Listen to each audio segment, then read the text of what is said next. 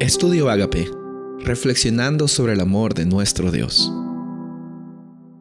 El título de hoy es La Biblia. Juan capítulo 5 versículos 46 y 47 y capítulo 7 versículos 38. Porque si creyeseis a Moisés, me creeríais a mí, porque de mí escribió él. Pero si no creéis a sus escritos, ¿cómo creeréis a mis palabras? El que cree en mí, como dice la escritura, de su interior correrán ríos de agua viva. Amigos y amigas, no se trata nunca solamente de leer la palabra de Dios, sino se trata de también cómo es que nosotros vamos, cómo es que nuestro corazón está cuando queremos ir ante la palabra de Dios y ser transformados por ella y ser reavivados por ella. Porque si tú solo consideras a la Biblia un libro en el cual tú puedes sacar información, así como una enciclopedia, la Biblia no va a poder transformar tu vida el Espíritu Santo está más que dispuesto a tener un encuentro personal contigo cada vez que tú vas a la palabra de Dios. Pero si tú vas con dudas, si tú vas con un mal ánimo, si tú vas con el afán de probar de que alguien está bien y que alguien está mal, esa no es la actitud y el Espíritu Santo no puede trabajar en una vida que no tiene una actitud adecuada para ser transformados. Uno de los más grandes problemas que nosotros tenemos como humanidad es el orgullo. No queremos que nadie nos ayude. No queremos que nadie sepa nuestras debilidades. No queremos que nadie sepa que nos falta algo. Queremos siempre compararnos y ser mejores a los demás. Muchos de nosotros no nos gusta pedir ayuda cuando vienen los problemas. Y muchas veces lo mismo sucede cuando nosotros vamos a la Biblia.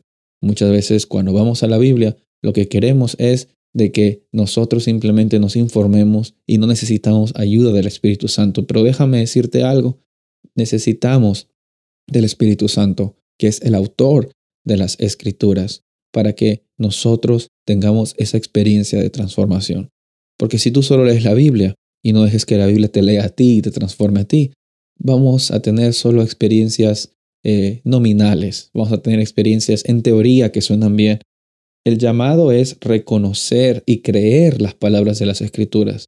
Cuando abres la Biblia, tener esa necesidad y ese anhelo de encontrarte con ese autor. Es lindo saber de que cada vez que abres la Biblia, te encuentras con el autor de la Biblia si tú quieres buscarlo de corazón. La Biblia dice que si lo buscas, lo vas a hallar porque lo buscaste con todo tu corazón.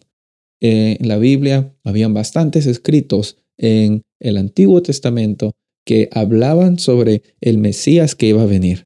Lastimosamente, dice la Biblia que Jesús hizo cita a esos versículos incluso de las leyes acerca de Moisés, y le dijo a los fariseos, ¿saben qué? Ustedes, si ustedes leerían a Moisés, me creerían a mí, pero si no le creen a él, a mí tampoco me van a creer. Sin embargo, la promesa está, como dice aquí en, en Juan capítulo 7, versículo 38, la promesa viene al reconocer de que en las escrituras podemos encontrar ríos de agua viva. No sé si tú alguna vez has sido un río de agua cristalina y has querido tomar agua de allí y has querido pasar bonitos momentos disfrutando la naturaleza. Son escenas muy lindas. Eh, esta imagen de un río de agua viva es que el río está en movimiento. Los ríos no son estanques. Los estanques se quedan emposados, el agua empieza a oler feo, pero los ríos de agua viva son ríos en movimiento, son ríos claros, son ríos que nos ayudan. en el movimiento hay vida. Y de esa misma forma, en el movimiento que el Espíritu Santo tiene para nuestras vidas, hay la oportunidad de dinámicamente crecer en cada área de, nuestras existencias.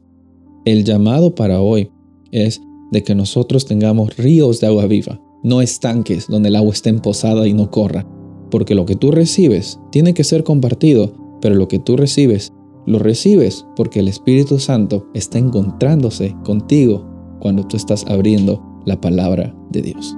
Soy el pastor Rubén Casabona y deseo de que tengas un día bendecido.